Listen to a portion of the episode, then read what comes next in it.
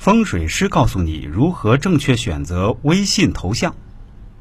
现如今，微信已经成为了我们社交的必要场所，而头像则成了个人形象的展示。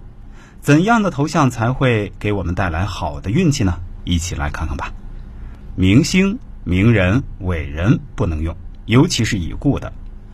微信头像是我们在网络中的面相代表，拥有一个好的面相，才能容易吸引贵人相助。使用他人的照片，无疑是给他人加持了能量，不利于自己的运势加持。图像不可用过于凶猛的动物。如狮子、老虎、大雕、巨蟒、巨蜥、鳄鱼等，久了会招惹是非、官非、小人。小孩的头像不能用，很多父母非常爱自己的小孩，但在风水上这是不利的，用久了影响孩子的身体健康。拒绝凄凉的背景风光，如荒漠、雪山、孤峡、萧条的落叶等等，这往往更加重内心的负能量。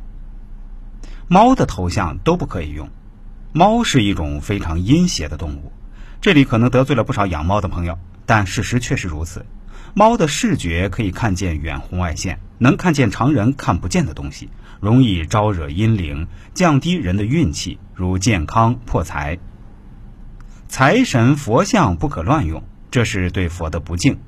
心存敬畏之心很好，不可越了界。非从业人员用此做头像需谨慎。脸没拍全的照片，怪异表情的、低头的、回头的，皆不可用。其中低头的或者看其他地方的最常见。微信头像是网络的第一印象，给人一个好印象，更容易获得别人对我们的一个运气加持。积极向上的面貌更吸引贵人。自己生肖不合的动物头像不可用。与自己生肖相冲的动物做头像，运势会打五折；生肖相害也不可用，生肖相破也不可用。除此之外，自己属什么就不要用什么。比如自己属马，请不要用马的头像，是犯太岁的一种，自己的运势打折厉害。过去的旧照、黑白照，尤其是年轻时候的自己。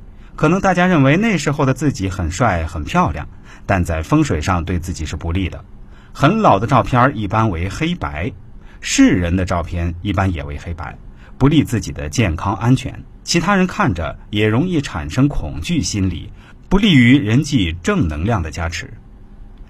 最后再给大家推荐几款大吉大利的微信头像：一、喜气的、招财的、福寿的中华传统好寓意图片。二、跳舞照、健身照、旅游照可以旺异性桃花运。三、户外运动照、徒步登山等利事业运、利领导运。